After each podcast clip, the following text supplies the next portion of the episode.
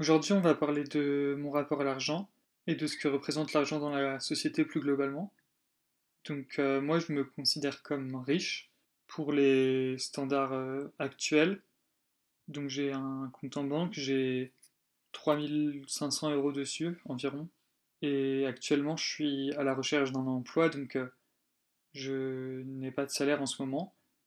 Et je vis chez mes parents, donc j'ai pas de grandes dépenses à faire tous les mois car euh, j'ai mes parents qui me logent et me payent à manger, donc j'ai pas de soucis de ce côté-là. Et du coup, euh, c'est un peu euh, un entre-deux d'être majeur et de profiter de l'argent de ses parents parce qu'on n'a pas de travail et qu'on a quand même de l'argent de côté sur son compte en banque. Donc c'est c'est un peu controversé dans la société.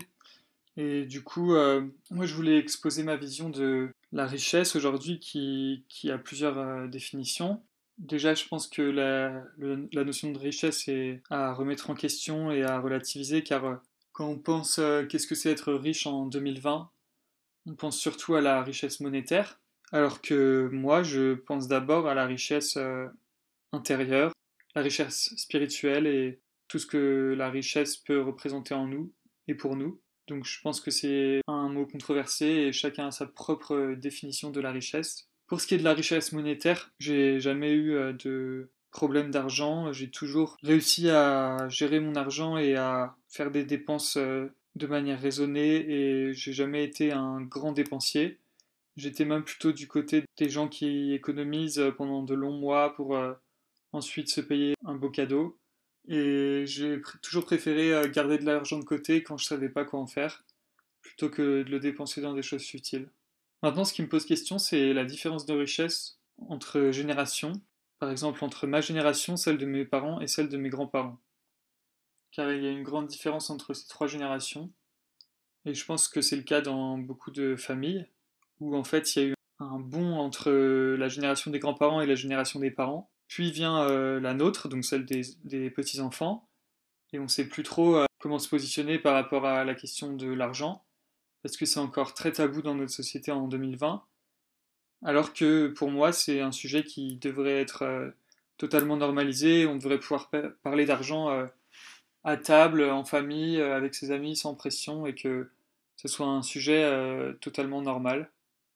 Donc moi personnellement je trouve qu'on n'en parle pas assez en société, et c'est pour ça que je voulais faire ce petit épisode aujourd'hui pour un peu donner ma vision de tout ce que ça représente dans la société.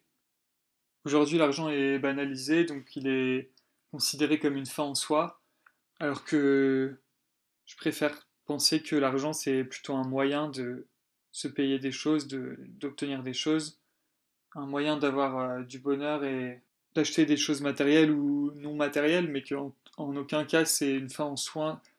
C'est une fin en soi d'être riche et d'avoir plein d'argent dans son compte en banque. Je trouve ça un peu ridicule les gens qui glorifient les, les gens riches euh, qui ont soi-disant réussi parce qu'ils sont riches.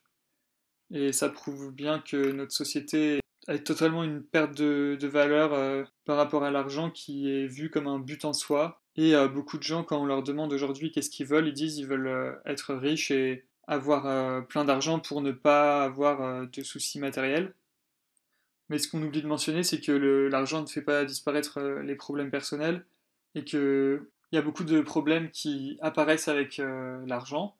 Donc quand on vient d'un milieu défavorisé et qu'on devient riche très rapidement, comme les footballeurs par exemple, c'est souvent le cas qu'ils sont mal entourés, mal conseillés, et que du coup ils vont faire des mauvais choix d'investissement et leur euh, carrière va se terminer et puis après ils sauront plus quoi faire. Et c'est souvent arrivé aussi qu'il y ait plusieurs euh, anciens sportifs professionnels qui soient ruinés quelques années après la fin de leur carrière car ils auront fait des mauvais choix d'investissement et de gestion de leur entreprise ou de leur fortune. Tout ça pour relativiser, pour dire que l'argent c'est vraiment quelque chose qui est surcoté dans la société, je trouve, et qui est vu comme euh, quelque chose d'hyper positif, de... qui est vu comme euh, une solution à tous les problèmes du monde.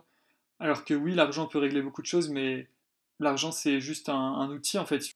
Il faut s'en servir de manière positive et pour euh, changer le monde, mais c'est en aucun cas une fin en soi et c'est pas juste parce que tu as de l'argent que t'es quelqu'un qui mérite le respect ou quoi que ce soit. Donc euh, il faut vraiment sortir de cette vision euh, ultra-capitaliste de l'argent et remettre en cause aussi tout ce qu'on a appris à l'école et par notre éducation familiale dans certaines familles qui est très néfaste pour les enfants et qui donne une mauvaise éducation par rapport à la richesse et à l'argent. On applique juste les valeurs du patriarcat et du capitalisme. On dit aux enfants qu'il faut travailler dur, que l'argent c'est quelque chose de positif qu'il faut à tout prix rechercher, mais on n'apprend jamais aux enfants à comment gérer l'argent et à surtout ce que l'argent représente euh, pour euh, chaque individu, c'est très différent d'une personne à l'autre. Donc il faut aussi euh, avoir une vision très dépersonnalisée et il faut à tout prix sortir de l'élitisme aussi, de la société qui nous met dans la tête que les personnes les plus riches sont les plus respectables.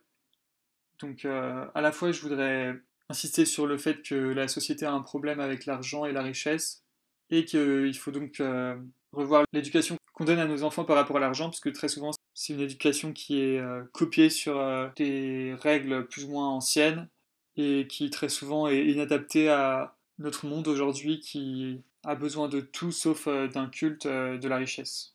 Voilà. C'était juste quelques pensées que je voulais enregistrer aujourd'hui et que je voulais partager avec vous.